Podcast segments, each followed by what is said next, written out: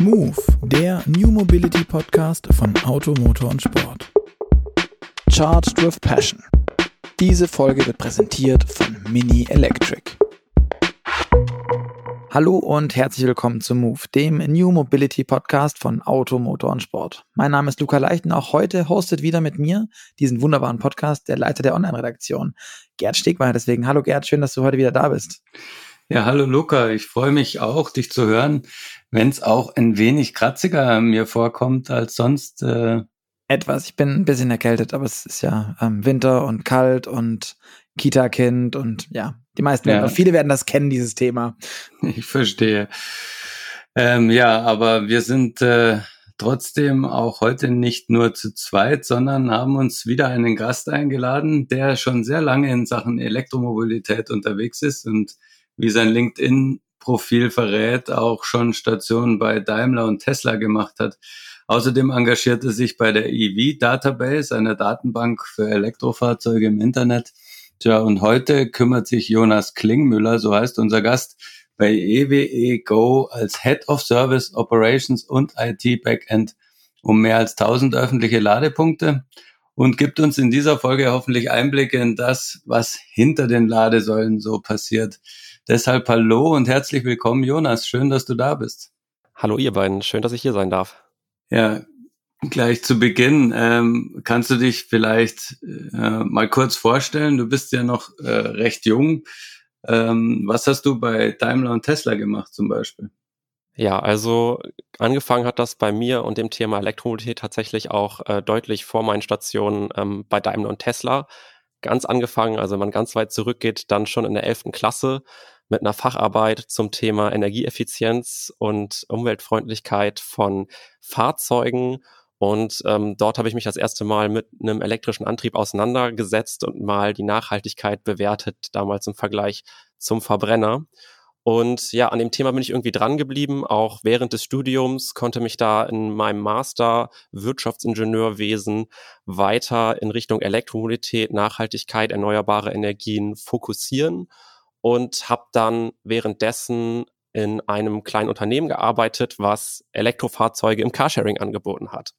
Und mhm. da habe ich dann die ersten praktischen Erfahrungen gesammelt. Das waren ganz äh, lustige Fahrzeuge, weil die aus einem Forschungsprojekt stammen, aus der Modellregion Elektromobilität Nordwest. Und diese Fahrzeuge wurden nach dem Forschungsprojekt eben weiter betrieben als ja, Fahrzeuge ähm, für jeder Mann oder jeder Frau. Und da habe ich gemerkt, das funktioniert ja tatsächlich ganz gut, obwohl es wirklich Forschungsfahrzeuge war. Also damals gab es noch keinen Typ 2 Stecker, der irgendwie normiert war. Äh, da war vielleicht dann nochmal Male und Female vertauscht oder manche wurden auch noch äh, ganz anders geladen, manche Fahrzeuge mit interessanten Anschlüssen. Aber trotzdem hat es irgendwie funktioniert und hat mich begeistert und auch äh, die Nutzerinnen und Nutzer. Und ähm, ja, ich habe gemerkt, das ist genau mein Ding. Ich möchte mich ähm, in der Richtung auch später beruflich betätigen und ähm, bin dann während des Studiums zu Daimler gegangen ins Produktmanagement für Charging und Connected Services. Das war super spannend. Das war 2017, weil da gerade die neue Technologie Elektroautomarke EQ gegründet worden war und Daimler dafür auch einen eigenen Bereich aufgemacht hat, wo ich dann ja ganz vom Start her mit unterstützen durfte. Ähm, und da schon gesehen habe, was jetzt so langsam sich realisiert bei Daimler. Also Charging und Connected Services war baurein übergreifend für den EQC, der natürlich jetzt schon auf dem Markt ist, EQA und EQB und natürlich auch EQS und EQE, die jetzt langsam auf den Markt kommen. Ja, und währenddessen habe ich gemerkt, okay, es ist super cool, während des Studiums weitere Erfahrungen zu sammeln. Und dann bin ich zu Tesla gegangen, ins Charging-Team nach Amsterdam.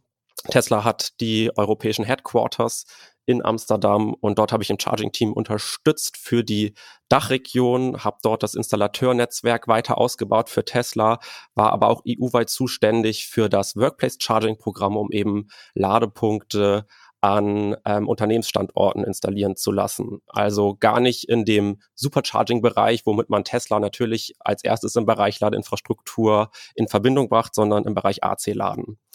Genau. Und ähm, dann musste ich mein Studium natürlich noch abschließen und habe mich dann entschieden, letztendlich zur EWE Go nach Oldenburg zu gehen, um das ganze Thema Elektromobilität jetzt von der Energieversorgerseite auszubauen und bin da jetzt seit fast drei Jahren. Okay, ähm, Daimler, Tesla, also das sind jetzt zumindest in unserer Branche besonders ein, äh, ja, große Namen, bekannte Player ähm, und jetzt EWE e Go. Ähm, da wirst du wahrscheinlich jetzt auch unseren Usern ein bisschen was erzählen müssen. Ähm, was ist eigentlich EWE? E? Also auf der Webseite liest man, man sei aktiver Gestalter der Windenergie, man mache aber auch Glasfaserkabel, Gastransport und Wasserstoff. Ähm, wer oder was ist EWE e eigentlich? Ja, EWE e ist erstmal der fünftgrößte Energieversorger Deutschlands und ähm, hat ganz viele Bereiche und stellt Kundinnen und Kunden ein Full-Service bereit, wie du gerade auch sagst, ähm, von Strom über Telekommunikation, weitere Bereiche, ist aber auch im B2B-Bereich zuständig, hat eine ähm, BTC AG als ähm, Tochtergesellschaft mit ähm, ganz viel IT-Know-how und ähm, ja, wir sind im Bereich ähm, Elektromobilität zuständig. Also ganz früh hat sich EWE e auch mit dem Thema Elektromobilität beschäftigt und daraus ist dann tatsächlich ein eigenes Geschäftsfeld und ein eigenes Unternehmen geworden. Und als dieses Unternehmen dann ausgegründet worden bin, da bin ich dann auch darauf aufmerksam geworden und dachte, hey, das ist eine Vision, die ich voll teile. Und es hat eher so einen Corporate Startup-Charakter, wo man jetzt auch wirklich was reißen und äh, was bewegen kann. Und das hat mich angesprochen. Und da sind wir jetzt unterwegs. Als ich vor drei Jahren angefangen habe, waren wir so rund 20 Mitarbeitende. Mittlerweile sind wir über 70. Also es fangen jeden Monat neue Kolleginnen und Kollegen an. Ähm, das Thema wächst und gedeiht und wir bauen das Ganze weiter auf. Details, da sprechen wir wahrscheinlich später dann nochmal drüber. Okay, ähm, aber ähm, du hast jetzt gerade schon die Vision angesprochen. Ähm, kann man die vielleicht kurz umreißen? Was ist die Vision? Ja, die Vision von EWE e Go ist es, dass man Elektromobilität einfach macht, also Elektromobilität zugänglich macht für jeder Mann und jeder Frau. Das dass das Ganze eben nicht kompliziert ist, sondern dass man sich an die EWE e Go wenden kann und du in jedem Bereich, also ob es jetzt die, die Wallbox für zu Hause ist, die, die einzelne, oder ob es jetzt ähm, ein Unternehmensstandort ist, den du komplett ausstatten möchtest, ähm, ob es weitere Konzepte sind. Es ist alles möglich und ähm, wir haben über die Jahre die Expertise aufgebaut, dort eben entsprechend tätig zu sein. Gleichzeitig ähm, machen wir auch nicht nur private oder gewerbliche Ladeinfrastruktur, wie gerade angesprochen, sondern wollen auch das Laden unterwegs ähm, mitgestalten und tun das auch ähm, deutschlandweit ähm, mit öffentlicher Ladeinfrastruktur und auch unserer Ladekarte Mobility Card, wo man dann auch ja unsere eigenen Stationen natürlich, aber auch Roaming-Stationen deutschlandweit und darüber hinaus mhm. freischalten kann und da ein sehr schönes, transparentes Modell hat. Also genau, jetzt gehen wir schon ein bisschen ins Detail, aber es sind alles Bausteine, die das Ganze letztendlich möglichst einfach machen. Wenn du dich an uns wendest, haben wir die passende Lösung dafür. Ich habe gesehen auf eurer Website, ihr habt ungefähr 1000 Ladesäulen roundabout. Wo sind die denn? Sind die alle so rund um Oldenburg oder habt ihr die auch bisschen weiter verteilt? Genau, also wir haben ganz klassisch angefangen, in unserem Heimatmarkt, wie man so schön sagt, tätig zu werden. Das ist so ja grob Niedersachsen und etwas darüber hinaus, also wirklich im Nordwesten viel Ladeinfrastruktur aufzubauen. Wir haben aber da jetzt einen ähm, Strategiewechsel auch hingelegt und sind im Bereich öffentlicher Ladeinfrastruktur mittlerweile deutschlandweit unterwegs, vor allem ähm, durch die äh, Kooperation mit McDonald's, wo wir bis 2025 jeden McDonald's in Deutschland, der gleichzeitig auch ein Drive-In hat, also jetzt nicht den Stadt-McDonald's, sondern alle, wo man auch mit dem Auto eben rankommt, mit Schnellladeinfrastruktur auszustatten. Das bedeutet dann im Endeffekt, dass du alle 18 Kilometer durchschnittlich in Deutschland eine Schnellladesäule von EWE Go hast. Das klingt nicht so schlecht, aber das heißt ja, dass ihr im Zweifel den Tesla Supercharger Konkurrenz macht, die ja bis jetzt immer neben Fastfood-Ketten sich irgendwie platziert haben. Habt ihr euch das da abgeguckt? Dass das irgendwie der heiße Scheiß sein muss, weil ich meine, Tesla funktioniert ja. Ja klar, also Tesla ist natürlich Pionier in der Branche, die machen einfach viel richtig. Ähm, genau, ich hatte da auch mal die Möglichkeit, hinter die Kulissen zu schauen. Ich glaube, man sieht es jetzt branchenübergreifend ähm, beim Bereich Ladeinfrastruktur, aber natürlich auch im Bereich Fahrzeugen, wenn man sich anschaut, wie sich der CEO von Volkswagen, Herbert Dies, gegenüber Tesla äußert. Es wird mittlerweile überall anerkannt, dass Tesla da Vorreiter ist in vielen Bereichen Und ähm, natürlich muss man sich überlegen, wo kann man gut, wo kann man möglichst angenehm eben diese halbe Stunde Ladepause verbringen, wenn man auf einer Langstrecke unterwegs ist. Und das ist üblicherweise dort, wo man gut einkehren kann, wo man einen leckeren Kaffee trinken kann ähm, und wo es einfach ein bisschen Inter Infrastruktur gibt, wie sanitäre mhm. Anlagen. Und da sind natürlich die Standorte von McDonald's hochattraktiv und gleichzeitig möchten McDonald's natürlich auch beim Thema Elektromobilität mitspielen und ihren Kundinnen und Kunden ein entsprechendes Angebot unterbreiten. Mhm. Jetzt bist du Head of Service. Ähm, das klingt irgendwie so nach alles, aber auch irgendwie nach nichts. Was ist, was ist ein Head of Service? Was macht ein Head of Service? Was machst du konkret? Genau, also ich äh, mache das natürlich äh, nicht alleine, sondern Head-Off bedeutet, dass ich ähm, in dem glücklichen Umstand bin, ein großes Team um mich herum zu haben. Und ähm, gemeinsam mit dem Team koordinieren wir unseren Kundenservice. Das bedeutet, jetzt auf Ladeinfrastruktur bezogen, hast du eine 24-Stunden-Hotline an unseren Säulen und die hilft dir immer weiter, wenn mal etwas nicht funktioniert oder wenn du einfach auch mal irgendeine Frage hast. Das wird durch uns koordiniert. 24-Stunden-Service bei EWGO. Ähm, mhm. Der Betrieb ähm, liegt bei uns. Das bedeutet, wir sind gleichzeitig auch dafür verantwortlich, dass die Ladeinfrastruktur technisch überwacht wird und ähm, auch entstört wird, wenn was ist aber natürlich auch regelmäßig gewartet wird und immer auf dem aktuellen Stand der Technik ist. Das wird ebenfalls in unserem Team koordiniert. Und ähm, der Bereich Backend greift natürlich auch direkt ein. Das ist dann die digitale Infrastruktur, die ja hinter der Ladesäule hängt, um damit das Ganze ähm, gesteuert, überwacht ähm, werden kann. Und ähm, über die, ähm, um die Backend-Systeme kümmern wir uns bei uns im Team auch. Und ja, diese, diese drei Bereiche passen ganz gut zusammen. Also es geht dann wirklich ja von der Kundenanfrage bis hin ja zu tiefgreifenden ähm, Gestaltungsmöglichkeiten im Hintergrund, was dann mhm. passiert. Also wenn eine Ladesäule dann in Betrieb geht, dann ist sie in unserer Verantwortung, bis sie wieder ähm, ja, abgebaut wird in, weiß ich nicht, 10, 20 Jahren oder aufgerüstet wird, je nachdem. Mhm. Der Strom, der, der aus euren Ladesäulen kommt, der äh, kommt vermutlich von EWE, e, oder? Genau, den beziehen wir ähm, von der EWE Vertrieb. Ähm, wir sind ja aufgeteilt in verschiedene Tochtergesellschaften und ähm, ja, da arbeiten wir mit der EWE Vertrieb zusammen. Und das ist natürlich ähm, 100 Prozent Ökostrom aus erneuerbaren Energien, den wir dort beziehen. Mhm. Ähm, EWE e macht aber nicht nur Ökostrom, oder? Das kann momentan wahrscheinlich noch die wenigsten Stromanbieter. Genau, wir sind da noch nicht ganz exklusiv im Bereich Ökostrom unterwegs. Auch unser, in Anführungszeichen, Normalstrom hat einen hohen Anteil an erneuerbaren Energien. Ähm, wir haben uns aber als EWAG, also als Gesamtkonzern, das Ziel gesetzt, bis 2035 klimaneutral zu werden. Und das bedeutet eben auch, dass ähm, der Strom dann ab einem bestimmten Zeitpunkt natürlich rein aus erneuerbaren Energien ähm, gewonnen wird. Hm. Wenn ihr jetzt äh, bei solchen Ketten wie ähm, McDonald's unterwegs seid, das sind ja in der Regel auch größere Gelände, ähm, ist da eine dezentrale Stromversorgung der Ladesäulen nicht auch ein Thema oder wäre das nicht auch ein Punkt, was einerseits für die Unternehmen ähm, ein schöner ähm, Anstrich ist auch und ähm, gleichzeitig aber halt auch ähm, ja, die Autos gut mit dezentralem Ökostrom versorgen könnte. Also du sprichst jetzt davon, gleich noch äh, einen Photovoltaikpark neben den McDonalds zu bauen? Oder was meinst ja, du jetzt gerade ja, mit dezentraler genau, Energieversorgung oder das Windrad? Ja. Ja, ich weiß es nicht, wie es, wie es bei McDonalds in Bremen ist, ob da immer sehr windig ist, ähm, aber ja, klassischerweise eben, also man kennt es ja auch von, von etlichen Discountern, die eben ihre Dächer ähm, schon mit Solarzellen belegt haben.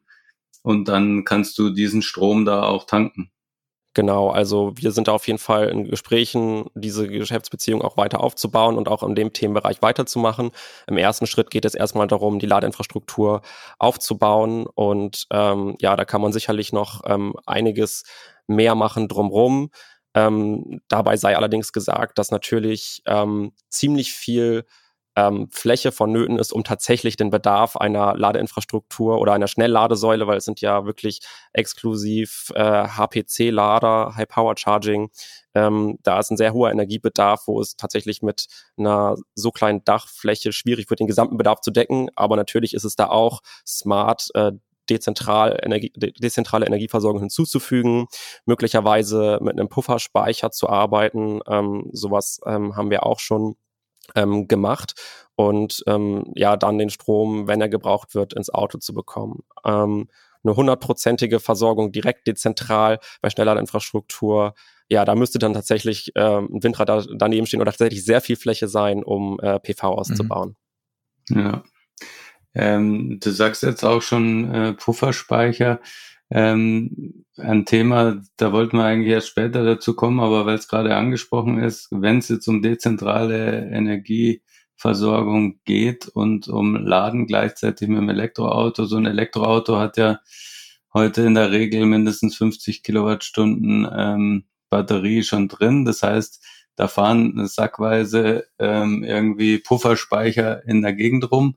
Ähm, ist es bei euch auch schon auf dem, auf dem Zettel, dass ihr eure Kunden vielleicht auch ähm, irgendwann mal als Partner nutzt, die eure äh, doch volatilere äh, Ökostromerzeugung puffern? Ja, absolut. Das wird kommen. Das ist ein großes Zukunftsthema. Es fehlt noch ein bisschen was an, an technischer Standardisierung, ähm, damit das Auto auch problemlos eben zum Beispiel ähm, zurückspeisen kann, also ähm, eben Vehicle to Grid machen kann, wie man so schön sagt. Ähm, aber das haben wir definitiv auf der Roadmap und würden es dann auch in die Masse bringen, wenn die Zeit ähm, dafür reif ist. Ähm, genau, momentan würde das dann ähm, ja so ein Zwischenschritt sein, dass man, wenn man eben eine Photovoltaikanlage zu Hause hat ähm, und einen Heimspeicher, dass man dann eben gesteuertes Laden machen kann, ähm, indem ich dann sage, hey, ähm, intelligentes ähm, Energiemanagement pack eben den Strom, den ich erzeugt habe, erstmal ähm, ins Auto und ähm, selbst wenn das Auto noch nicht voll ist, dann zieh bitte nichts aus dem Grid nach, weil ich möchte gerne so viel wie möglich von meinem eigenen Strom im Auto letztendlich haben. Und mhm. ähm, das funktioniert heute schon und das Ganze Richtung Smart Grids wird natürlich jetzt im Laufe der Jahre ähm, wesentlich ähm, an Fahrt aufnehmen und ähm, genau, das ist da so unser aktueller Standpunkt. Werbung. Der neue vollelektrische Mini ist das, was Mini ausmacht und mehr. Go-Kart-Feeling 2.0 ab Sekunde 1, vereint mit ikonischem Design und elektrisierendem Fahrspaß im Arbeitsalltag. Und das völlig emissionsfrei. Man könnte sagen, einmal aufgeladen, für immer verliebt. Aber auch der Mini Countryman Plug-in Hybrid ist ein perfekter Allrounder, der sich unserem Leben anpasst. Ob emissionsfrei auf dem Weg zum Termin in der Stadt oder mit voller Power übers Land. Das größte Minimodell bietet serienmäßige LED-Scheinwerfer, Union Jack Heckleuchten und den All-4-Allradantrieb, vereint mit Go-Kart-Feeling auf jedem Terrain. Den besten Beifahrer habt ihr mit der Mini-App, die euch viele praktische Features fürs Laden bietet. Mehr Infos gibt's auf mini.de slash electric. Wenn man sich dann diese Systeme betrachtet, ne, dann, äh, wir hatten dazu mal einen Podcast, der Luca wird vielleicht die Folge wissen, ähm, unser Gast hieß damals Frank Steinbacher und der hat sich äh, intensiv beschäftigt mit äh, Gleichstromnetzen und Gleichstromladen.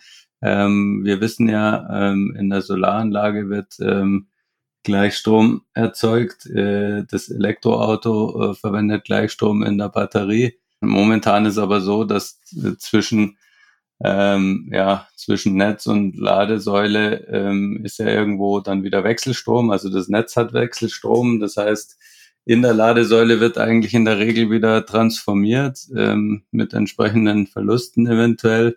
Ähm, ist das für euch ein Thema, Gleichstrom, ähm, gerade im Zusammenhang mit vielleicht dezentraler Stromerzeugung und Pufferung? Und noch kurz der Werbeblock rein. Es ist die Folge 57 mit, von, mit E-Loaded und äh, dem Frank gewesen. Nur für alle, die es nachhören wollen. Ja, Jetzt, klar. Entschuldigung. Genau, also das ist derzeit ähm, noch kein konkretes Thema bei uns, ähm, aber ja, die technische Möglichkeit ist natürlich vielversprechend, den Gleichstrom gleich in der Form zu nutzen und nicht ähm, hin und her zu wandeln. Ähm, Was wir auf jeden Fall ähm, in Kürze ins Portfolio kommen, sind schon mal ähm, DC-Wallboxen, damit ähm, ja man auch ähm, zu Hause oder ja am, am Arbeitsplatz das Auto mit DC laden kann. Natürlich mit mhm. etwas weniger Leistung, als wenn man dann eine riesen Ladesäule hat, aber ähm, dann ist da auch schon mal die entsprechende Möglichkeit, weil die meisten Wallboxen, die man heute ähm, bekommt, die sind ja im Bereich AC unterwegs. Genau. Aber genau, das würde mich interessieren. Ist es, ist es tatsächlich ein Thema, DC zu laden an der Wallbox, also für, äh, mehr, mehr oder weniger zu Hause? Der eigentliche Vorteil besteht ja beim DC-Laden dadurch, dass ich damit schnell laden kann. Ähm, aber jetzt werden die wenigsten Hausanschlüsse und auch Unternehmensanschlüsse in Anführungszeichen, wo ich dann, was, was habe ich davon? Warum? Also aktuell ist es so, ich kriege eine Wallbox, eine, eine günstige, für ab 1000 Euro rum. Es gibt auch welche für 600, dann sind die nicht mehr clever und sowas. Aber wenn ich richtig informiert bin, kostet eine DC-Wallbox schnell mal 8000 Euro. Ähm, für was? Also ich kann dann sagen, ich kann DC laden, was cool ist, weil das kann fast niemand. Das ist ein bisschen wie früher Tesla fahren. Aber was ist der echte Mehrwert davon, dann DC zu laden? Ja, also weil ich habe ja auch keinen Gleichstrom zu Hause. Na klar, also ähm, Erstmal, also dass, dass man DC-Wallboxen baut, das kommt ja eben daher, das, was Gerd gerade angesprochen hat. Ähm, die Fahrzeugbatterie ist eben basiert auf DC und das Machen von Gleichstromauto, das ist eben begrenzt. Ja, man schleppt da jetzt nicht so viel Gewicht mit, dass man auch dann quasi eine AC-DC-Wandlung im Auto machen mhm. kann, bis über 22 kW. Gut, das gab es mal bei der Zoe, würden jetzt äh, einige genau, erwidern. Kam dann, aber, genau, aber genau, mittlerweile sind wir 43 da, und Genau. Also das gibt's ja aber auch mittlerweile nicht mehr. Das heißt, wir sind da momentan bei maximal 22 kW im Bereich mhm. AC, in der Regel aber nur 11 kW. Und jetzt hast du da natürlich irgendwie, ähm, also was die Fahrzeuge eben können, ne, mit Wechselstrom laden. Mhm. Und jetzt hast du da halt irgendwie noch ein Gap ähm, wo du mal vielleicht nicht dein Auto in über Nacht vollladen möchtest, sondern tatsächlich etwas schneller. Und da kommen dann DC-Wallboxen ins Spiel, die so ja die Brücke bilden zwischen wirklich einer voll ausgestatteten Schnellladesäule, die dann auch schnell 30, 40.000 Euro kostet, ähm, und eben ja der Wallbox für 800 Euro. Dafür sind die dann eben gut, weil die dann zwischen 20 und 50 kW den Bereich abdecken können. Hm. Okay, aber da kann ich aber auch nicht mehr mit meinem Akku arbeiten, also mit einem Heimspeicher oder was auch immer, weil, also ich, ich glaube, die wenigsten Leute stellen sich einen Heimspeicher rein, in, also in die, in die Garage oder in den Keller oder so, der dann mehr als, keine Ahnung, lass mich 15 Kilowattstunden hat oder sowas. Das heißt aber auch, wenn der dann den ganzen Vortag von der, von meiner PV-Anlage ähm, munter gefüttert wurde oder vielleicht habe ich eine Brennstoffzelle im Keller oder weiß der, weiß der Teufel, dann ist es ja trotzdem nur ein Viertel Auto-Akku von einem großen Auto. Ja, absolut. Also für zu Hause, genau, also für zu Hause ergibt das nicht so viel Sinn. Da stimme ich dir absolut zu.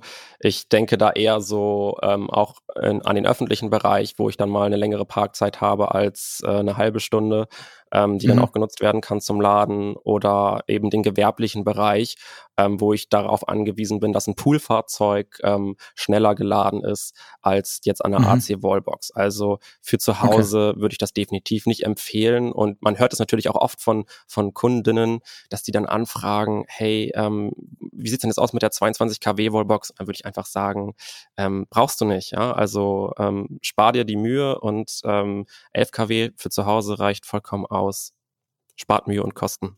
Ihr, ihr seid ja, ihr seid ja auch Netzbetreiber und wo du es gerade ansprichst, wie viele Anfragen kriegt ihr denn ähm, tatsächlich mit von von Leuten, die sagen, aber ich will die 22 kW, weil vielleicht fahren sie den Taycan, den e-tron, den die, die ganzen großen Elektroautos, die eben nicht wie der ID3 sich auf, auf die schmalen 11 Kilowatt beschränken wollen müssen.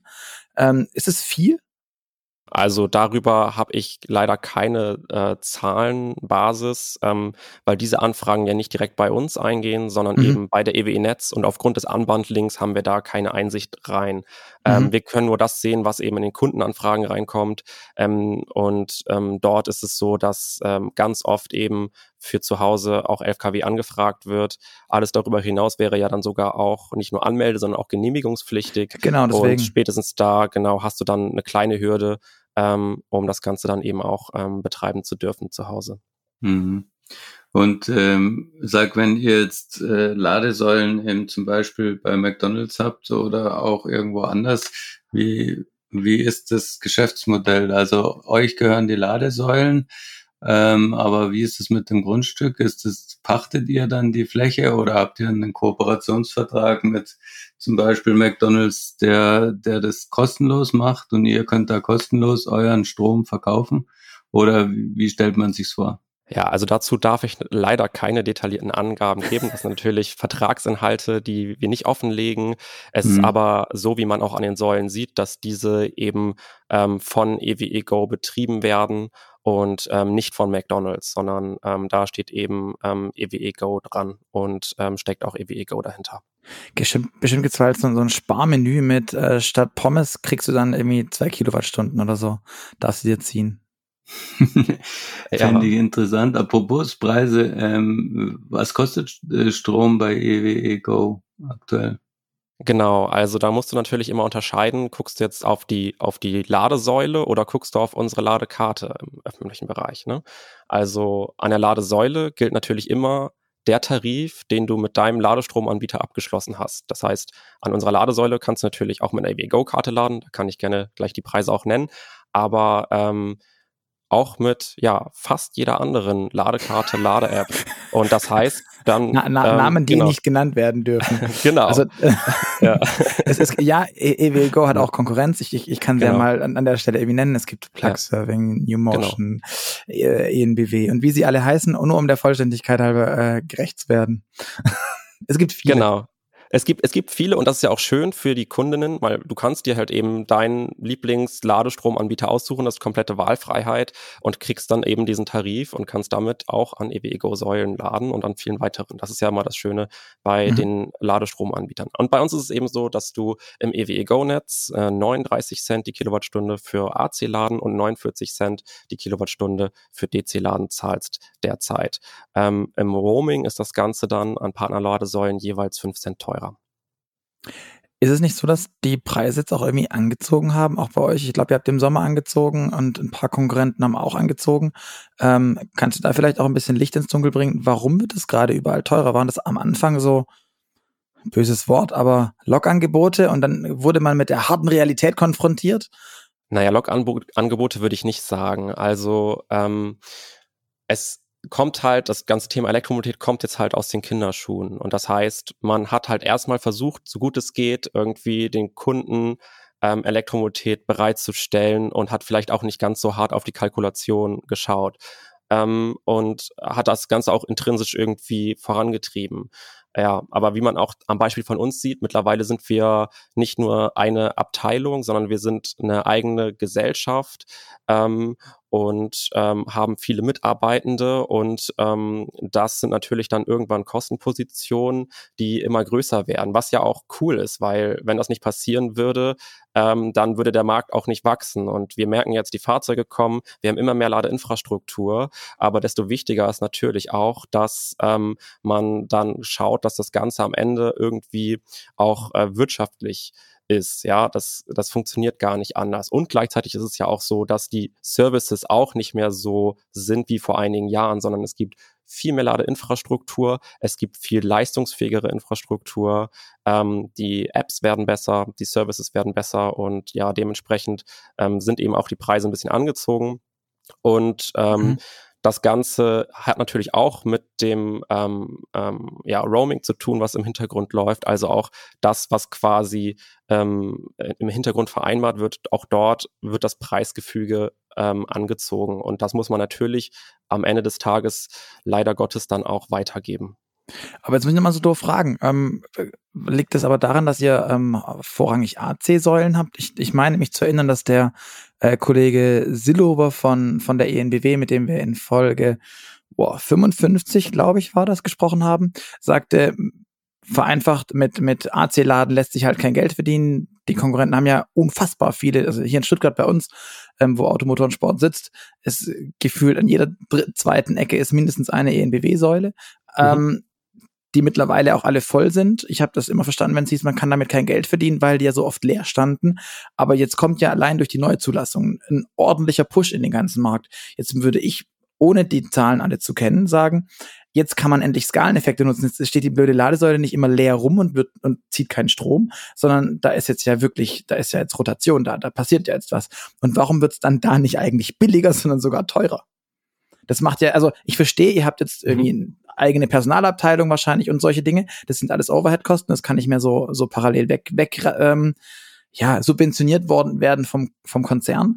Aber warum wird es dann teurer, obwohl ihr jetzt ja eigentlich mehr Geschäft macht?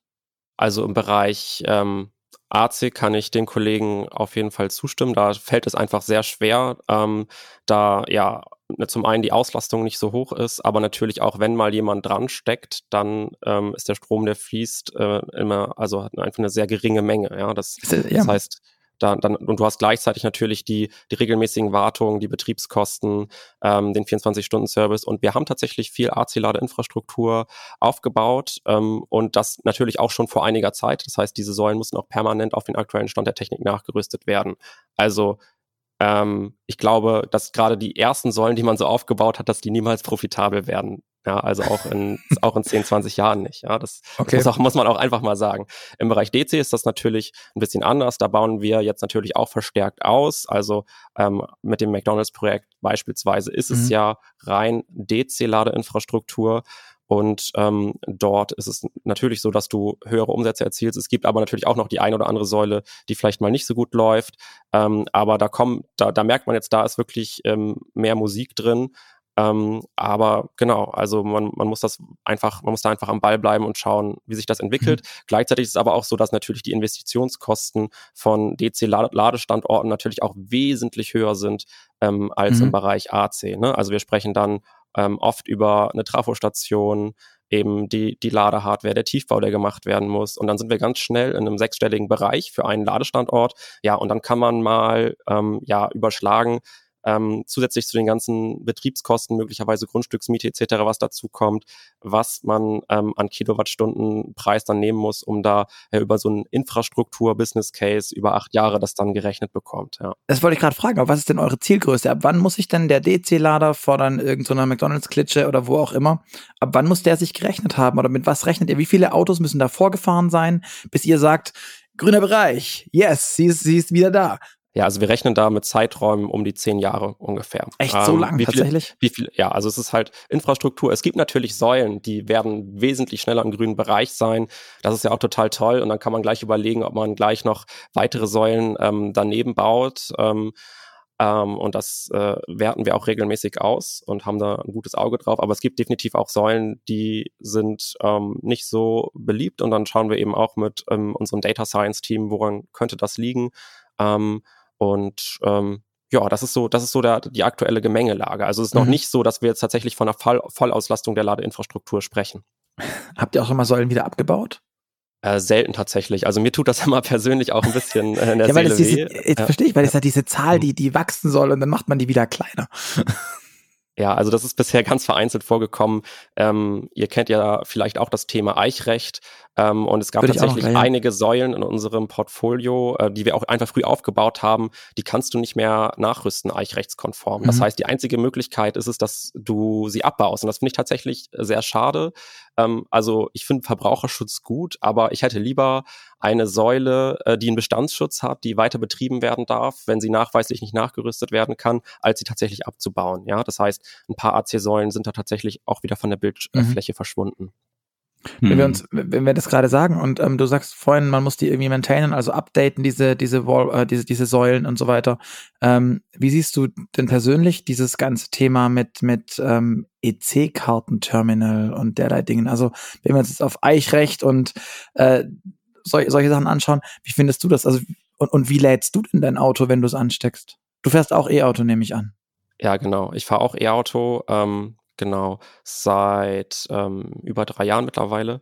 Hm. Und ähm, ja, also ich lade einfach mit einer Ladekarte oder Lade-App. Das ist ja dann auch, also jetzt nutze ich natürlich das EWE Go-Produkt und ähm, ja, entscheide mich dann mal so mal so, ob ich per App freischalte oder per FRD-Karte. Aber ja, es gibt eigentlich nichts Einfaches, als das zu tun, weil ich weiß, was es am Ende kostet und äh, muss einmal die Karte gegenhalten. Und für mich ist dann ein EC-Kartenterminal gesetzt, ich habe mich erstmal an diese Authentifizierung gewöhnt, ist dann ein Rückschritt, weil ich muss ja dann erstmal gucken, naja, was kostet die Säule denn, was möchte der CPO denn haben?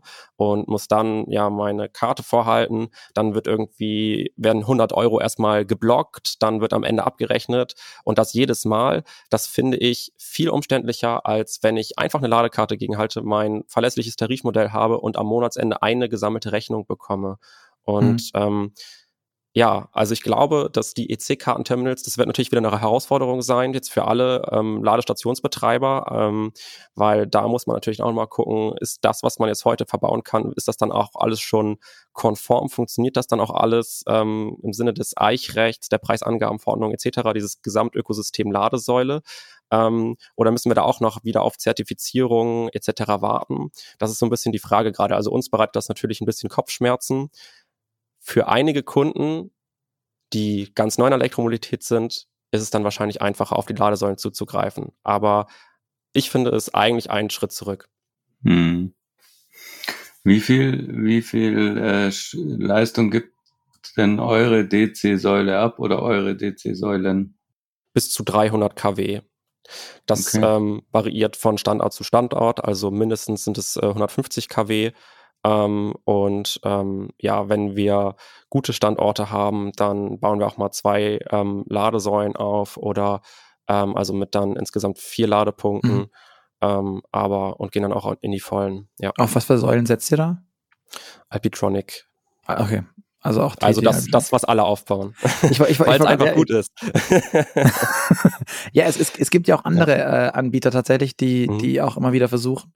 Ähm, deswegen frage ich, es, es gibt ja auch, ähm, was ich jetzt auf der IAA beispielsweise gesehen habe, was ich auch ganz spannend fand, war, gar nicht mehr so neu, aber dieses System von Kreisel zum Beispiel, die mit einem normalen, in Anführungszeichen, ich glaube mit 48 Kilowatt, äh, Kilowatt kommen die aus und eine Batteriespeicher, eine, eine Schnellladesäule aufbauen, ähm, was ja auch ein cooles System ist und dann spare ich mir diesen ganzen, diesen ganzen Trafo-Hickhack und dieses, also in Anführungszeichen, alles, was eine Schnellladesäule umständlich macht, zumindest steht so in der Broschüre, ähm, ist dann, ist dann geklärt. Ist sowas nicht auch spannend für euch oder warum entsche entscheidet ihr euch dann nicht für oder sind die einfach zu teuer, die, die Kreiselleute?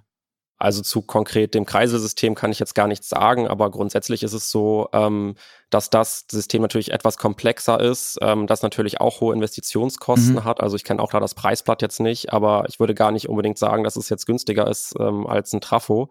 Und natürlich ist dieser Akkuspeicher auch irgendwann leer. Also ich sehe das tatsächlich eher an Orten, die auch netzseitig nicht aufgerüstet werden können, wo man tatsächlich Thematiken hat, mhm. ähm, schnellere Leistungen abzurufen. Da ähm, macht dann ähm, so ein Pufferspeicher, um sich einen höheren Netzanschluss zu sparen, definitiv Sinn.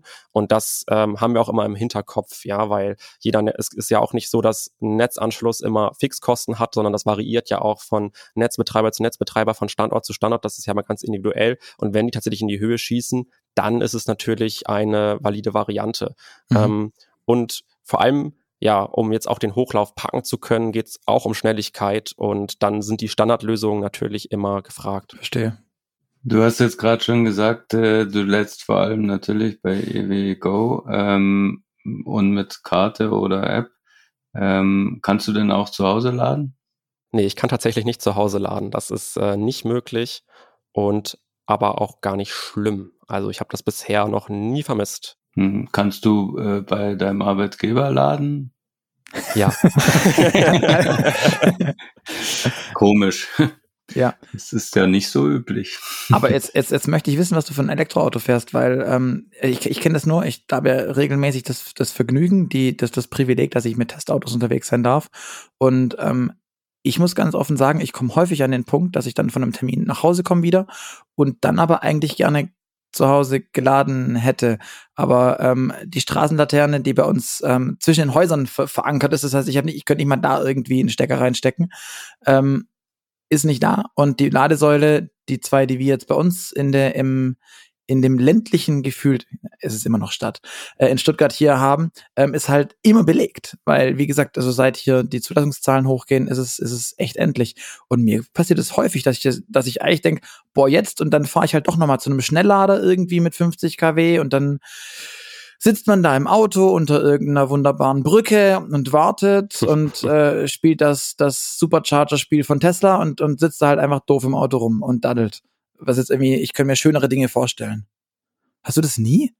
ehrlich gesagt echt sehr selten. Also ich fahre, also bin ursprünglich BMW i3 gefahren für zwei Jahre ähm, und da hatte ich natürlich auch sehr wenig Reichweite. Ich glaube, das ist auch kein Akkuwunder. Ne? Nee, ist kein Akkuwunder. ist ein super schönes Stadtauto, ähm, aber ähm, ja, für, für Fernstrecke jetzt ähm, eher nicht so gut geeignet.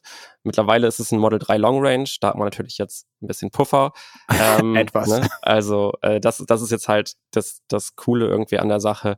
Ähm, das bedeutet, selbst wenn ich die Möglichkeit habe zum Laden auf der Arbeit, dann blockiere ich manchmal gar nicht eine Wallbox, sondern ich muss eigentlich nur einmal die Woche oder alle zwei Wochen mhm. aufladen. Mhm. Wenn natürlich eine Fernstrecke dazukommt, klar, dann ist irgendwie ein Stopp eingeplant, aber auch dann komme ich nicht mit, äh, in der Regel nicht mit 0% Akku nach Hause, mhm. sondern immer noch mit 10, 20 Prozent, sodass ich es dann nochmal ähm, zur nächsten Gelegenheit eben schaffe, ob ich dann irgendwie ähm, einkaufen gehe ähm, und dabei nochmal lade. Also ich kann das irgendwie immer sehr gut mit dem Alltag vereinbaren. Mhm. Ähm, aber natürlich, ja, ist das immer abhängig von der individuellen Situation und ähm, der, dass es dann sowas gibt, dass man wirklich die Zeit einfach verdaddeln muss, ist schade. Ähm, ist natürlich auch schon vorgekommen, will ich auch gar nicht, äh, will ich gar nicht verschweigen, aber ist eher eher selten. Also ist eher die Ausnahme als die Regel. Mhm.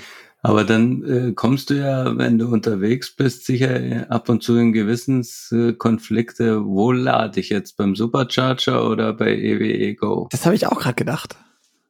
Zumal dein Tesla das ja gar nicht kann. Der kann. Du kannst ja nicht mal da im Navi eintippen, dass du jetzt zu deiner Ladesäule willst, sondern der kann doch nur Supercharger. Ist das nicht voll ätzend? Ja, mittlerweile gibt's tatsächlich in der, in der Tesla, äh, auf der Tesla-Karte gibt es auch die Möglichkeit, andere Schnellladestationen zu finden. Ich weiß noch nicht ganz genau, wo diese Daten herkommen. Sie sind auf jeden Fall nicht vollständig, aber einige ja, genau. Charger sind da auf jeden Fall drin. Und sie sind natürlich auch nicht Teil dieser Routenplanung, die es da gibt. Ähm, genau, also ich nutze dann meistens EWE Go Charger. Ich finde das total cool zu sehen, wie unser Ökosystem jetzt aufgeht, innerhalb von Deutschland auch wirklich dann nur mit McDonald's Stops zum Beispiel zu fahren. Mhm. Natürlich schaue ich auch mal beim Supercharger vorbei dabei. Vielleicht kann man ja auch nochmal was lernen oder bei anderen. Aber in der Regel finde ich das erstmal super spannend, natürlich mir, wenn ich mal unterwegs bin, dann auch die eigene Station anzugucken. Gerade weil ich ja auch dafür verantwortlich bin, ja. ähm, dass die funktionieren. Es ist immer gut, sich äh, vor Ort mal einen eigenen Blick zu verschaffen. Ich meine, du mhm. kannst ja dann auch nicht konditionieren und so. Und ähm, aber was mich gerade dabei noch, äh, bei mir das jetzt im, äh, kürzlich erst passiert ist, bist du auch schon mal eingefeindet worden von von irgendwelchen Zoe ID3-Fahrern oder sonst was, dass du jetzt auf deinen Lade, auf deren Ladesäule stehst und nicht auf deiner? Also mir, ich bin damit nämlich im Regen stehend äh, tatsächlich mehrfach blöd angegangen worden. Das ist doch nicht meine, das, also ich, ich könnte doch da drüben auf meiner Ladesäule äh, laden und bitte nicht hier bei ihrer weil, weil das ist ja die für alle und ich bin ja ein Tesla-Fahrer gewesen zu dem Zeitpunkt mit einem Model 3 unterwegs. Ähm, Standard Range, also nicht so weit. Ähm. nee, tatsächlich ist mir das noch nicht passiert. Mir ist das ähm, fast umgekehrt passiert, weil ich mich mal ähm, bei einem Tesla Supercharger an einen falschen Stall rein äh, angestellt habe. Mhm. Ja, die sind ja auch so durchnummeriert mit 1a ja. und B und na, wenn man dann nicht genau äh, den Abstand einhält, wenn noch woanders was frei wäre, da gab es einmal einen Rüffel. okay. Aber ähm, wenn wir jetzt nochmal zurückgehen auf die EWE Go App, ähm, die sagt dir ja, wo eure Ladestationen sind, oder? Genau. Ähm, kannst aber auch nicht irgendwie mit deinem äh, Navi verheiraten, oder? Mit deiner Routenführung. Ähm, also bei Tesla, in, in der Tesla-Navigation funktioniert's nicht, aber die, die EWE Go App hat ja jetzt auch keine Möglichkeit, sich meinetwegen mit Maps äh, zu verbinden, oder? Nee, also man kann einen Absprung machen in Maps, aber man muss dann den Ladepunkt einmal vorher ausgewählt haben und natürlich dann schon wissen, wo möchte man ungefähr laden. Ähm, das mhm. kann man mhm. schon tun, ist jetzt aber natürlich keine ähm, Routenplanung. Und ähm, ich bin ja Enthusiast, ich kenne mich aus und mir macht das vielleicht sogar Spaß, die Route zu planen, aber damit bin ich natürlich deutlich in der Minderheit und ähm, mhm. da wissen wir natürlich auch als ähm, Unternehmen und auch als Mobilitätsanbieter, dass da deutlich äh, mehr möglich äh, sein muss. Ich war diesen Sommer in, ähm, in Polen zu Gast. Ähm, im oh, Urlaub an der, an der Ostsee und ähm, bin da auch ähm, mit dem Tesla hingefahren und ähm, das war dann tatsächlich nochmal sehr spannend. Da hat man sich nochmal zurückversetzt gefühlt um ungefähr fünf bis zehn Jahre ähm, und ähm, ja, das, das war auf jeden Fall noch eine Herausforderung. Das ja. wollte ich gerade fragen, das ist doch krass. Also wenn man, ich meine, Deutschland hat es sieht schon relativ gut aus, aber wenn ich jetzt Richtung Polen gucke, wenn ich Richtung Tschechien gucke, ich meine, die Tschechen bauen jetzt mit Skoda ja auch schon ihre ersten E-Autos und zwar nicht in geringer Stückzahl. Ähm, Italien, es ist, ähm, sobald ich irgendwie Österreich und, und die Schweiz hinter mir lasse, Frankreich geht auch noch an, an vielen Stellen, aber ist, wie, wie siehst denn du das international auch? Ja, also da sieht man, wie weit wir in Deutschland schon sind. Es gibt natürlich noch zum Beispiel die Niederlande. Äh, genau, ich meine, Niederlande ist auch nochmal großartig. Ne? Genau. Ja. Und die, die ist großartig. Ähm, interessanterweise aber überhaupt nicht im DC-Bereich, sondern der Anteil ja. der AC-Ladeinfrastruktur ist da wesentlich höher. Also wenn man einfach die Ladepunkte durchzählt, natürlich gibt's da äh, Fastnet, die sind da groß geworden. Mhm. Und ähm, aber so im Vergleich ähm, zu, zu Deutschland hat ähm, ja ähm, die Niederlande zum Beispiel geringeren Anteil an DC-Ladeinfrastruktur ja, ähm, kommt immer so ein bisschen aufs Land an. Also ähm, in Italien war ich dieses Jahr auch noch. Ähm, das ist schon auch nochmal ein kleiner Unterschied. Ähm, und ähm, da muss auf jeden Fall jetzt auch in den umliegenden ähm, Ländern noch ordentlich was passieren. Mhm. Mhm. Aber wenn man, wenn man das jetzt äh, bedenkt, was du vorher gesagt hast, äh, dann würdest du vermuten, dass in den Ländern, die jetzt quasi erst aufspringen, ähm, dann vor allem die DC-Ladestruktur ähm, schnell wächst, oder? Weil das ja eigentlich, sage ich mal, für den Ladeanbieter das Sinnvollste ist und wahrscheinlich auch den größten Bedarf äh, hat für die Leute, die E-Autos fahren. Oder wie siehst du es? Ja, das äh, denke ich schon. Also ich glaube auch, dass es ja EU-weit alleine durch die ähm, ja ja die Rahmenbedingungen, die dort gesetzt werden, ähm, auch kommt. Vielleicht in einigen Ländern ein bisschen verzögert im Gegensatz zu anderen, aber es kommt, wird flächendeckend kommen. Und ähm, ja, ich denke schon, dass es Sinn ergibt, äh, DC-Ladeinfrastruktur auch auszubauen. Mittlerweile gibt es ja auch mehr verfügbare Technologie als noch damals, als man sich dafür entschieden hat, diese ganze AC-Ladeinfrastruktur aufzubauen. Mhm. Und ich glaube auch tatsächlich, dass das Verhalten nochmal ein ganz bisschen weiter hingeht zu einem eher klassischen Tank-Szenario, weil ähm, die ähm, ja quasi Pioniere ähm, haben sich ja daran gewöhnt, irgendwie auch lange an der AC-Säule zu stehen und ähm, dort auch lange zu verweilen und einfach so nebenbei zu laden. Aber ich glaube, dass es auch ein ganz bisschen dazu hingehen wird, dass man ja bewusst zu einer DC-Ladestation fährt und dort ja klassisch, ähm, wie man es auch zu einer Tankstelle gemacht hat. Hm. Dahin geht, äh, Zeitung kaufen, Müsli-Riegel und wieder geht. Genau, ja, in, in den Supermarkt geht oder was auch immer. Mhm. Genau, also dann man, man Kaffee trinken, alles Mögliche. Das muss natürlich dann vor Ort sein, aber ich ja, glaube genau. schon, dass das, dass das tatsächlich ein bisschen ähm, in diese Richtung gehen wird. Okay. Okay. Äh, ist dir dann in dem Zusammenhang bei deinem Elektroauto auch wichtig, äh, wie die Ladekurve so aussieht, wie schnell das lädt? Ähm, würdest du das mit in deine ähm, Kaufentscheidung mit einbeziehen? Äh, ja, tatsächlich. Also das würde ich mir schon angucken. Und ähm, das ist ja gerade bei einem Tesla Model 3 sehr spannend, weil die Ladekurve über den Ladevorgang die ganze Zeit abflacht. Also man sehr, hat, sehr variiert. Ja. also sie, sie ist super, super nice, so bei 10 bis 20 Prozent SOC. Ähm, da bekommt man dann auch die versprochenen Ladeleistungen und dann geht's eben runter. Und das, das spielt zum einen natürlich in die Kaufentscheidung rein, aber zum anderen ist das ja auch super wichtig zu wissen. Ähm, das ist auch ein Lerneffekt, den ich persönlich hatte, weil ähm, jetzt irgendwie mit 40, 50 Prozent an eine Schnellladestation zu fahren, ist eigentlich eher verschwendete Zeit. Also da muss man einfach mutig sein, mal auf 5 Prozent runterfahren und dann bekommst du eben auch richtig schnell wieder was in dein Auto rein. Genau. Mhm. Hast du das Gefühl, dass du noch mutig sein musst? Also, oder bist du mittlerweile so experienced und, und erfahren, dass das für dich kein Problem ist, mit, mit einstelligen SOCs rumzufahren? Also ich, ich merke nämlich, wenn das bei mir unter, also ab, ab fünf werde ich nämlich kribbelig. Davor ist, bin ich total so, nee, geht noch. Und dann macht es auf einmal so Klick, hm, und, und dann werde ich kleinlaut. Dann wird der Eco-Modus angemacht, dann wird die Heizung, also jetzt, wo es kalt wird wieder, merke ich das, wie ich dann so, huh, mit unserem Dauertest-Mini gerade, dann wie so, ah, nee, vielleicht doch nicht, ähm, ich mach mal langsam und Ja, nee, das ist bei mir auf jeden Fall bei mir auch so. Das ist unter fünf Prozent echt. Äh, Aber ist bei dir auch fünf Prozent die Schwelle? Ja, doch, das ist fünf Prozent. Also okay. der wird ja, glaube ich, bei sieben Prozent wird der Tesla rot, äh, mhm. wird das Symbol rot und äh, ja, dann so fünf bis sieben Prozent ist so, ist so die Schwelle, wo es ein bisschen kribbelig wird. okay. Der Luca hat irgendwie äh, gefunden, dass ihr auch Schulungen für Autohäuser anbietet. Was, was erzählt ihr denen? Genau, wir erzählen denen alles rund um das Thema Elektromobilität. alles. Alles. Ähm, und ähm, ja, das ist in einigen Fällen, glaube ich, noch ähm, notwendig. Ähm, also, ne, weil es entweder noch keine, keine Schulung vom Hersteller gab oder weil es eben entsprechend ähm, Nachholbedarf gibt oder einfach noch mal eine andere Sicht eben aus ähm, Energieversorgerseite. Ähm, weil vielleicht auch viele Kunden ins Autohaus kommen, die dann sagen, hey, ähm, hier mit der EWE, e, ähm, da, da, wie, was machen die denn? Und da bin ich doch eigentlich gewohnt, dass ich da meinen Stromtarif habe, etc., dass man ähm, da einfach ähm, berät rund um das Thema Elektromobilität, vielleicht auch mal über den Tellerrand hinaus guckt, ne, was gibt es noch für Konkurrenten, ähm, im Bereich äh, der Elektroautos, also dass man sich auch nochmal die Fahrzeugpalette anguckt, die mhm. momentan auf dem breiten Markt verfügbar ist.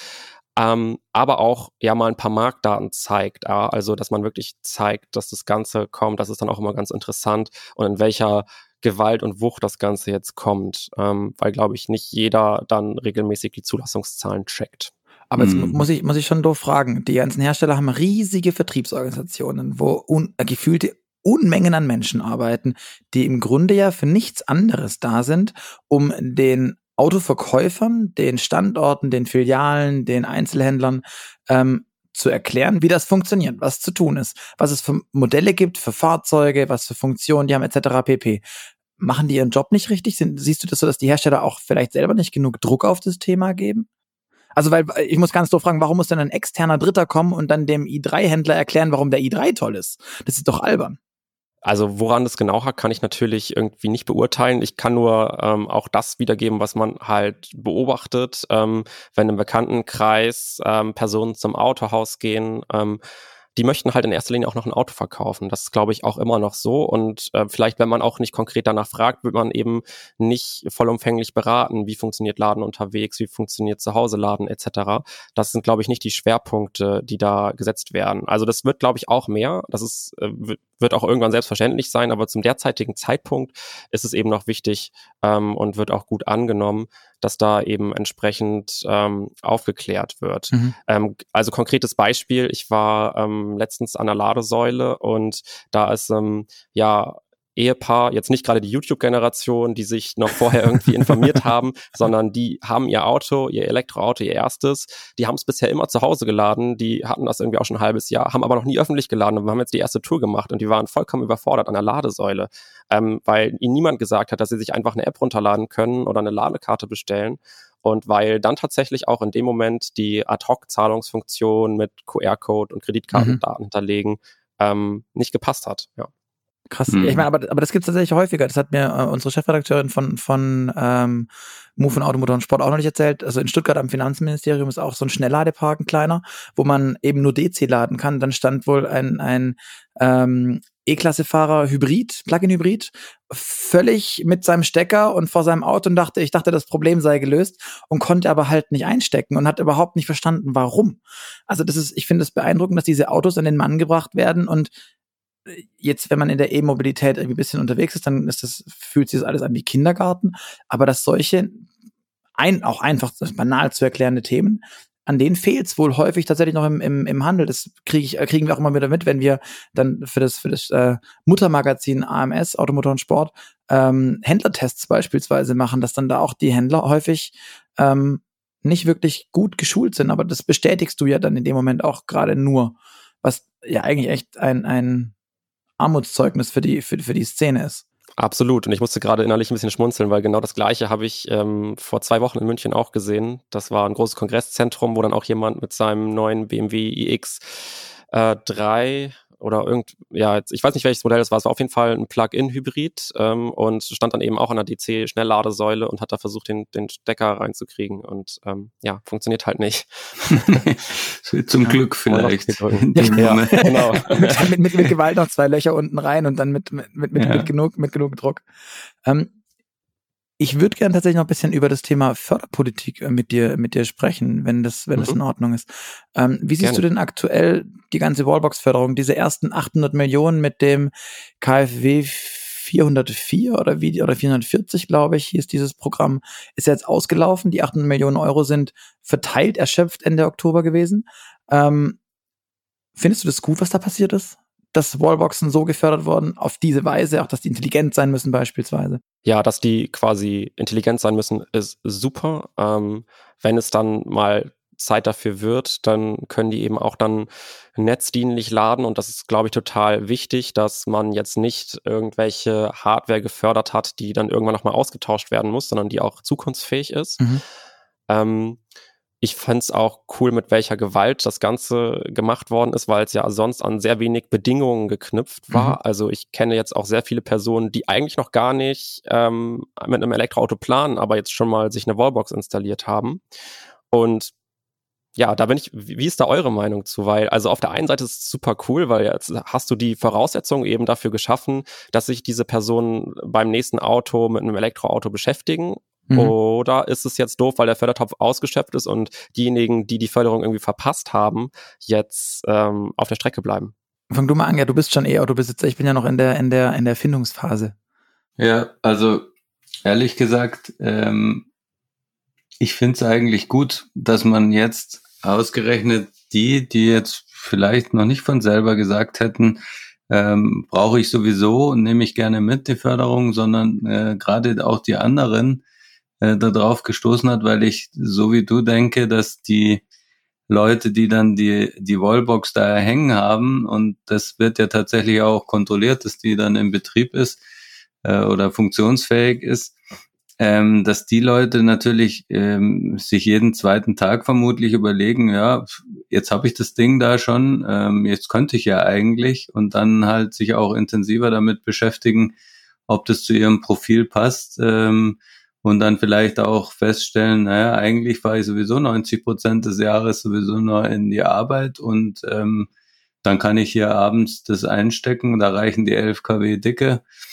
Ähm, und ich glaube schon, dass, dass man da gerade dadurch, dass man nicht Elektroautokäufer erwischt hat, ähm, eben noch Leute aktiviert hat, ähm, die sich jetzt intensiver damit beschäftigen und den Umstieg beschleunigen. Und das war ja eigentlich das Ziel. Also hm. ähm, von daher finde ich es prima. Ich fand ich fand's nur so so so ungleich im, im Vergleich zum Elekt zur Elektroautoförderung selbst, wo ich ja wirklich richtig richtig Geld krieg, also auch prozentual auf mein Auto. Und ähm, ja, wenn ich eine äh, ne, ne Garage habe, die direkt an meinem Haus ist, vielleicht der Stromkasten ähm, sogar in der Garage, weil das irgendwie kellernah oder was auch immer ist, ähm, dann kann ich das ja auch mit relativ einfachen Wegen machen. Ich habe nur bei meinem Elternhaus, da haben wir das auch überlegt und geplant. Und ähm, dann sind wir davon abgerückt, weil wir mit diesen 900 Euro, die man da hätte bekommen können, das wäre halt maximal ein Tropfen auf den heißen Stein gewesen, weil wir halt ein richtig dickes Kabel richtig weit zur Garage hätten legen müssen. Und ähm, dann sind die 900 Euro so, ja, okay, ähm, das ist das, was du mit da, also was wir mit dem Elektriker hätten ähm, quasi als Verhandlungsmasse mit auf den Tisch legen können, wo der kommen, weil ihr gute Kunden seid, weil ich euch sonst auch alles machen darf, ähm, gehe ich euch den Taui runter. Und da war ich irgendwie ein bisschen auch irritiert ein Stück weit, weil mit dieser Pauschalförderung, mit dem Festbetrag, das ist bei allem anderen KfW-Themen, die irgendwie auf erneuerbare Energien abzielen, kriegst du meistens, also für die Heizung oder so, kriegst du immer prozentuale Pauschbeträge, die sich, oder Prozent, Prozentualbeträge, die sich dann an den, an den echten Invest richten. Und jetzt wird niemand seine Garage versetzen, weil die Wallbox da nicht hinpasst. Also das, das muss man ja dagegen rechnen. Und deswegen fand ich so ein bisschen, cool, dass die das, wie du sagst, mit dieser Gewalt durchdrücken, aber gleichzeitig halt auch gewaltig und nicht nachgedacht. Naja, äh, ich glaube, das ist natürlich ein Gerechtigkeitsthema für den Anwender an, an vielen Stellen ärgerlich. Ähm, wenn jetzt Weil es haben ganz viele Wallboxen, die halt gar kein Auto haben und die sich auch nicht aktiv wirklich dazu Aber die fühlen. vielleicht aber die halt schneller ein Auto mitnehmen bekommen. wollen. Ja, aber die vielleicht auch schneller dadurch ein Auto bekommen und wie gesagt, das war ja das Ziel. Gut denkbar. Äh, umgekehrt hat man ja auch das Problem, ähm, es gibt Förderungen für Solaranlagen. Ähm, also die verdienen ja fast den Namen nicht, weil das auch ist ein gespielter Witz in Relation. da kriegst du dann so ein, ein Dreißigstel oder so von dem, was du investieren musst, kriegst du dann ja. Äh, von irgendwem gefördert. Ja, vielen Dank auch. Naja, also wie, wie ich schon sagte, das, das mag jetzt aus Gerechtigkeitssinn ähm, an ein paar Stellen ärgerlich sein, aber in Summe glaube ich, ähm, hat es das äh, gebracht, was man wollte. Es gibt ein paar Leute mehr, die man zum Elektroauto bewegt. Ja, wahrscheinlich schon. Und jetzt geht's ja weiter, also die private Wallbox-Förderung ist ausgelaufen mhm. und ähm, jetzt kümmert man sich eben um die nächsten logischen Schritte. Ähm, das ist ja, wie es bei mir tatsächlich auch ist, ähm, der nächste logische Ort, wo ein Fahrzeug lange steht, tagsüber, zumindest wenn man nicht im Homeoffice ist, sondern wenn man ins äh, Büro oder zum Arbeitsplatz allgemein fährt. Und da gibt's eben jetzt ja die nächste Runde für Kommunen und ähm, mhm. eben Unternehmen.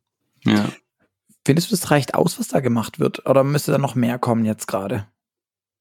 Oder ist zu kompliziert auch? Also das hört man ja von, gerade von der deutschen Förderpolitik, dass da sehr viel Zettelwirtschaft im Hintergrund ist und Überprüfungen und Halbjahresgegen und dann Abgabe und wie viel und wie viele Leute und wie viel Kilowatt. Also ich glaube tatsächlich, dass es ähm, genug ist. Ähm, man sieht es ja auch an den, an den Zulassungszahlen und auch den Produktionszeiträumen, die da sind. Das heißt, wir haben eigentlich gerade nicht ähm, äh, ein Nachfrageproblem, sondern eher ein Problem, die Nachfrage an Fahrzeugen ähm, zu bedienen. Mhm. Ähm, und dementsprechend glaube ich schon, dass es sehr wirksam ist und ähm, dass das Ganze passt. Es gibt aber vielleicht sogar in einigen Bereichen ähm, ein bisschen zu viel Förderung. Ähm, zum Beispiel im Bereich äh, Plug-in-Hybride, ja, dass die auch einen sehr hohen Anteil bekommen ähm, im, im Rahmen des Umweltbonus. Das sollte meines Erachtens dringend überdacht werden und auch nochmal zur Zettelwirtschaft. Es kommt natürlich immer aufs Förderprogramm an. Also jetzt diese Wallbox-Förderungen, die waren sehr schlank, die haben sehr gut ja. funktioniert. Ja. Aber die Förderaufrufe für öffentliche Ladeinfrastruktur von der Bundesregierung, wo wir mittlerweile im siebten Aufruf gerade drin sind, ähm, das ist schon auch ein sehr, sehr hoher bürokratischer Aufwand, bis dann tatsächlich mal ähm, die Förderung auch ausgezahlt wird.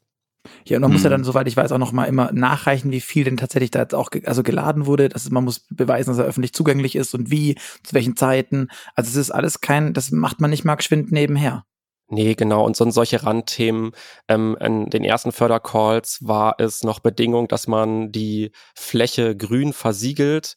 Da ist man mittlerweile auch ein bisschen ähm, von los, ähm, weil ja Flächenversiegelung ja umwelttechnisch vielleicht auch nicht so ideal ist. Abgesehen mhm. davon, dass es natürlich cool ist, dass der Parkplatz so markiert ist, aber da gibt es sicherlich auch andere Wege. Und da haben wir tatsächlich einige Standorte damals ausgelassen und jetzt musste, um die Förderung zu bekommen, tatsächlich nochmal jemand rausfahren und dort die Farbe grün. ausbreiten. Und das sind einfach so Themen, äh, wo ich dann so denke, okay, da könnte man auch ein bisschen kulanter mit umgehen im Rahmen. Mhm. Ähm, mhm. Aber ähm, genau, es sind halt die Bedingungen gewesen, man muss sich dran halten, aber das ist einfach ein gutes Beispiel für ähm, Zettelwirtschaft, die da teilweise unterwegs ist. Insgesamt sind wir aber natürlich sehr froh, dass es überhaupt diese Förderung gibt. Also ähm, gerade auch im Bereich der öffentlichen Ladeinfrastruktur gab es die sehr früh und ähm, natürlich haben die auch dazu beigetragen, den, den Ausbau ähm, voranzutreiben. Das heißt, Stichwort Deutschlandnetz, bist du großer Befürworter? Grundsätzlich ja, aber auch da würde ich die Kritik ausüben, dass es möglicherweise eine Überförderung ist, weil wir jetzt gerade ähm, einen, einen Markt entwickelt haben, branchenübergreifend, also ne, mit Ionity, ENBW, ich sag's einfach, ähm, etc. Und ähm, und die haben und und und wir wir sind dabei ja rein marktwirtschaftlich Ladeinfrastruktur auszubauen mhm. und sind da auch im starken Wettbewerb. Und das heißt, es ist gerade ein Markt, der sich gerade etabliert. Und es ist ja auch nochmal vom Bundeskartellamt untersucht worden, ähm, dass es eben auch kein Marktversagen gibt. Und jetzt kommt eben die, äh, der Bund mit dem Deutschlandnetz, was erstmal ein total cooles Vorhaben ist, dass man flächendeckend Ladeinfrastruktur hat. Darum geht's ja, 1000 Ladeparks und die Gebiete werden vorgegeben, so dass auch ländliche Regionen versorgt werden ähm, und eben dort Regionen, wo es noch nicht viel Ladeinfrastruktur gibt. Also mhm. erstmal vom Ansatz her cool,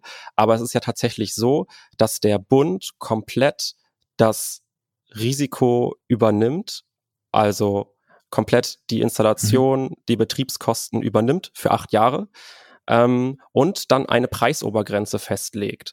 Das bedeutet ja aber im Umkehrschluss, dass alles, was ich jetzt frei aufbaue, oder auch schon aufgebaut habe, dass das dann starken Wettbewerb dazu steht, was dann ähm, über das Deutschlandnetz aufgebaut wird. Und das hemmt natürlich jetzt den Markt, der sich da entwickelt hat. Und da haben wir auch ähm, gemeinsam aus der Branche ein Positionspapier ähm, veröffentlicht, gemeinsam ja mit Tesla Ionity, ENBW ähm, und vielen weiteren, wo diese ganze Thematik aufgezeigt wird.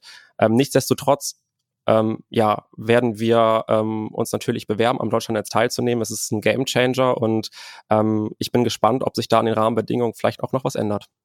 Hm. Ja, spannend. Ich glaube, das gilt jetzt abzuwarten. Das wird, wird noch eine Weile dauern, bis sich da was auch, auch bewegt. Das ist ja echt ein Riesenprojekt. Ja. Also auch bis die erste Säule steht, ist es wahrscheinlich 2023. Das, ich glaube auch, das, das dauert noch. Genau. Ja. Und wie ist es auf, auf EU-Ebene? Wird da genug gemacht? Also auch mit Fit for 55 und wie es alles heißt? Ähm, oder, also, beziehungsweise hast du auch Einblicke in, in andere Länder, wie das bei denen läuft? Genau, also mit Fit for 55 werden gute Rahmenbedingungen ähm, geschaffen, um das Ganze auch europaweit auszurollen oder EU-weit.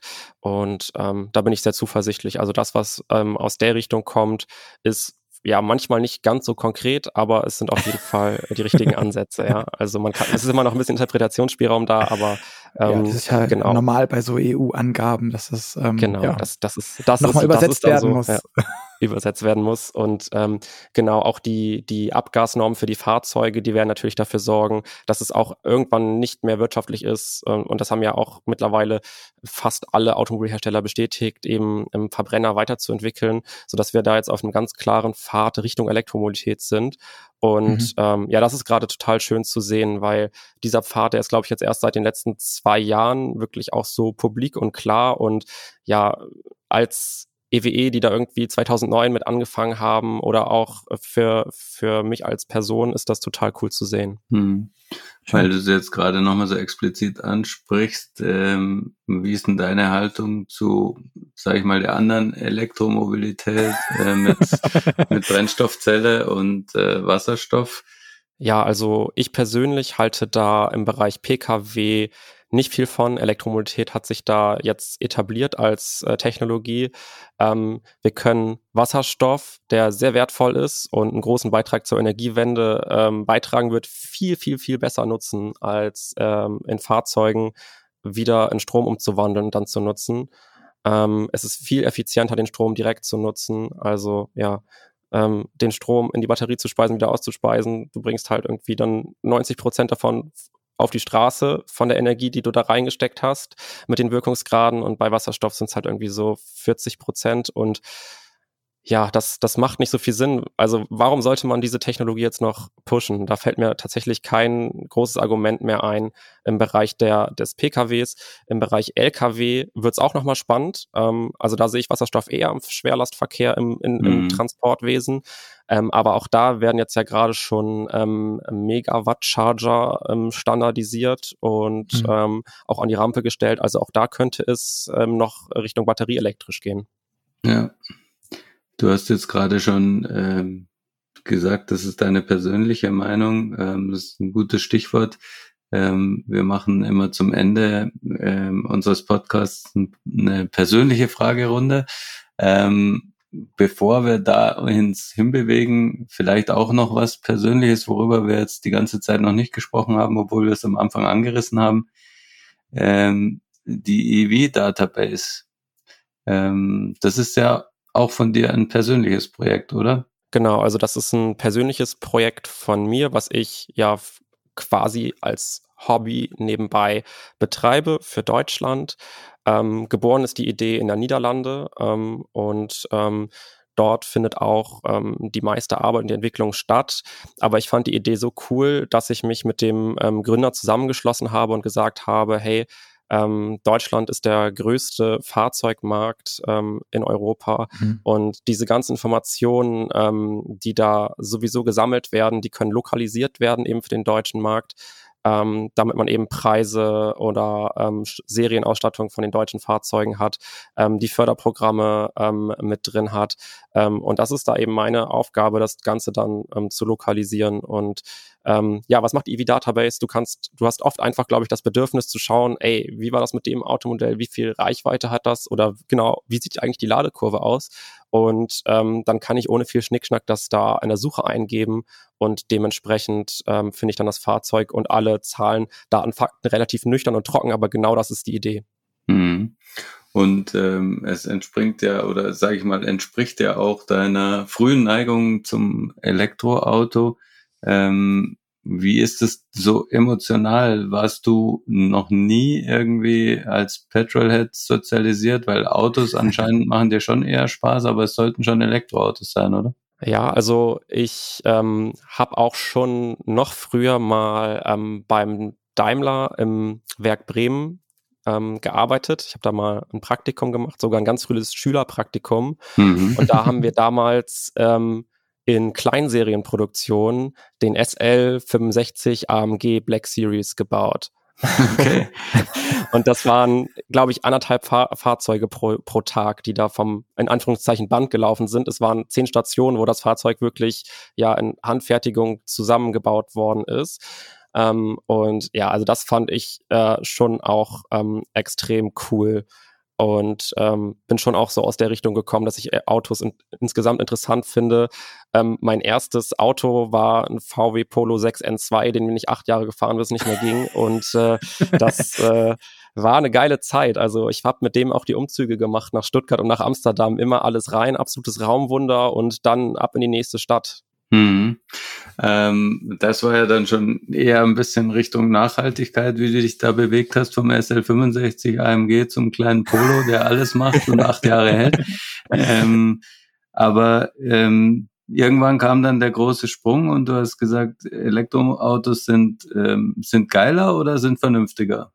Nee, definitiv auch geiler. Also ähm, ja, ich, ich bin auch technologieaffin. Also ich habe ganz früh auch mich mit Computern beschäftigt und meine eigenen Computer zusammengesetzt. Und ähm, ja, was Tesla dann da irgendwie geschaffen hat, ähm, das hat mich dann schon zum Fan werden lassen für ja Elektroautos auch allgemein und ja selbst wenn man diese Forschungsfahrzeuge gefahren ist, also von 0 auf 50 an der Ampel, gehen die immer ab, ja. Und das ist immer total cool zu sehen, ja, wie man dann andere Fahrzeuge dann, ähm, dann hinter sich lässt. Ähm, und deswegen ist es nicht nur eine Vernunftssache, ähm, sondern auch ein Spaßfaktor. Also für mich persönlich, ähm, ja, es ist irgendwie wichtig, möglichst nachhaltig zu leben, ähm, aber ähm, genau der Spaßfaktor ist da eben auch dabei. Und das ist halt zum Beispiel auch der Unterschied zum Erdgas, was sich nie so wirklich durchgesetzt hat. Erdgas war vernünftig, hat aber nicht unbedingt Spaß gemacht, weil mhm. es sich verhalten hat wie ja ein normales Auto und Elektromobilität ist einfach was, was vollkommen neu ist und mhm. macht gleichzeitig Spaß und es ist sogar noch ähm, vernünftig. Mhm. Ähm, natürlich muss man auch da überlegen, ne, brauche ich wirklich ein eigenes Auto? Kann ich es mir auch teilen? Das sind natürlich auch Themen, mit denen man sich da beschäftigen kann. Ähm, aber äh, ja, erstmal ist der Antrieb grundsätzlich viel, viel nachhaltiger und ähm, ja, davon, äh, da, das ist so meine, meine grundsätzliche Überzeugung, auch warum ich da jeden Tag aufstehe und motiviert ähm, dran arbeite. Wunderbar. Ich glaube, dann sind wir schon bei den persönlichen Fragen und ich kann mir schon vorstellen, wie diese A-B-Frage bei dir ausfällt. Die erste, die wir in der Regel stellen, aber dafür übergebe ich an den Luca. Genau, wir machen jetzt wie immer zum Schluss noch unser kleines AB-Spiel. Das heißt, ähm, du darfst dich äh, für das Für oder Wider entscheiden, ähm, das ich dir gleich ähm, bereite. Äh, ich würde aber nicht mit der Frage anfangen jetzt. Was uns, vorbei, komm, jetzt sind wir schon dabei. Also bist du mehr der ähm, Fan Ferrari oder Tesla, den du fährst? Würdest du dich für einen Ferrari erwärmen können? Überhaupt nicht. Tatsächlich oh. nicht. ja, die Prognose der Antwort war nicht so schwer. nicht so sehr, ja. Ähm, Streamingdienst oder CD und Schallplatte? Streamingdienste. Apple oder Google? Apple. Loft in der Stadt oder altes Bauernhaus auf dem Land? Ähm, Loft in der Stadt. Auto oder Fahrrad? Wie nachhaltig bist du wirklich? oh, schwer. Ähm, ja, also ich muss da ehrlich sagen, ähm, Auto tatsächlich, okay. ja. Also sonst, äh, genau, würden meine Kollegen vielleicht was anderes behaupten, die mich dann doch erst etwas öfter mit dem Auto statt mit dem Fahrrad ins Büro fahren sehen. okay. Ähm, Im Auto sitzt lieber vorne oder hinten? Vorne. Fahrer oder Beifahrer? Fahrer. Sagen deine Mitmenschen, du bist ein guter Fahrer? Ja. Ja. wir werden nachher fragen, wen wir fragen dürfen. Ähm, Datenschutz und AGBs. Bist du der Typ Aluhut oder Accept All? Except all. Okay. Fliegen, Fischen oder Motorradfahren? Also mehr so Adrenalin oder mehr so kein Adrenalin? Ähm, also Adrenalin dosiert ja, aber eher tatsächlich Fliegen, Fischen, ähm, Yoga, Ausgleich.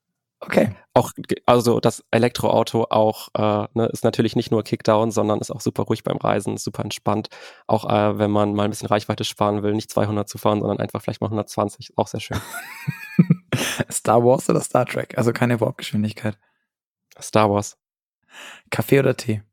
Kaffee. Steak oder Falafel? Falafel.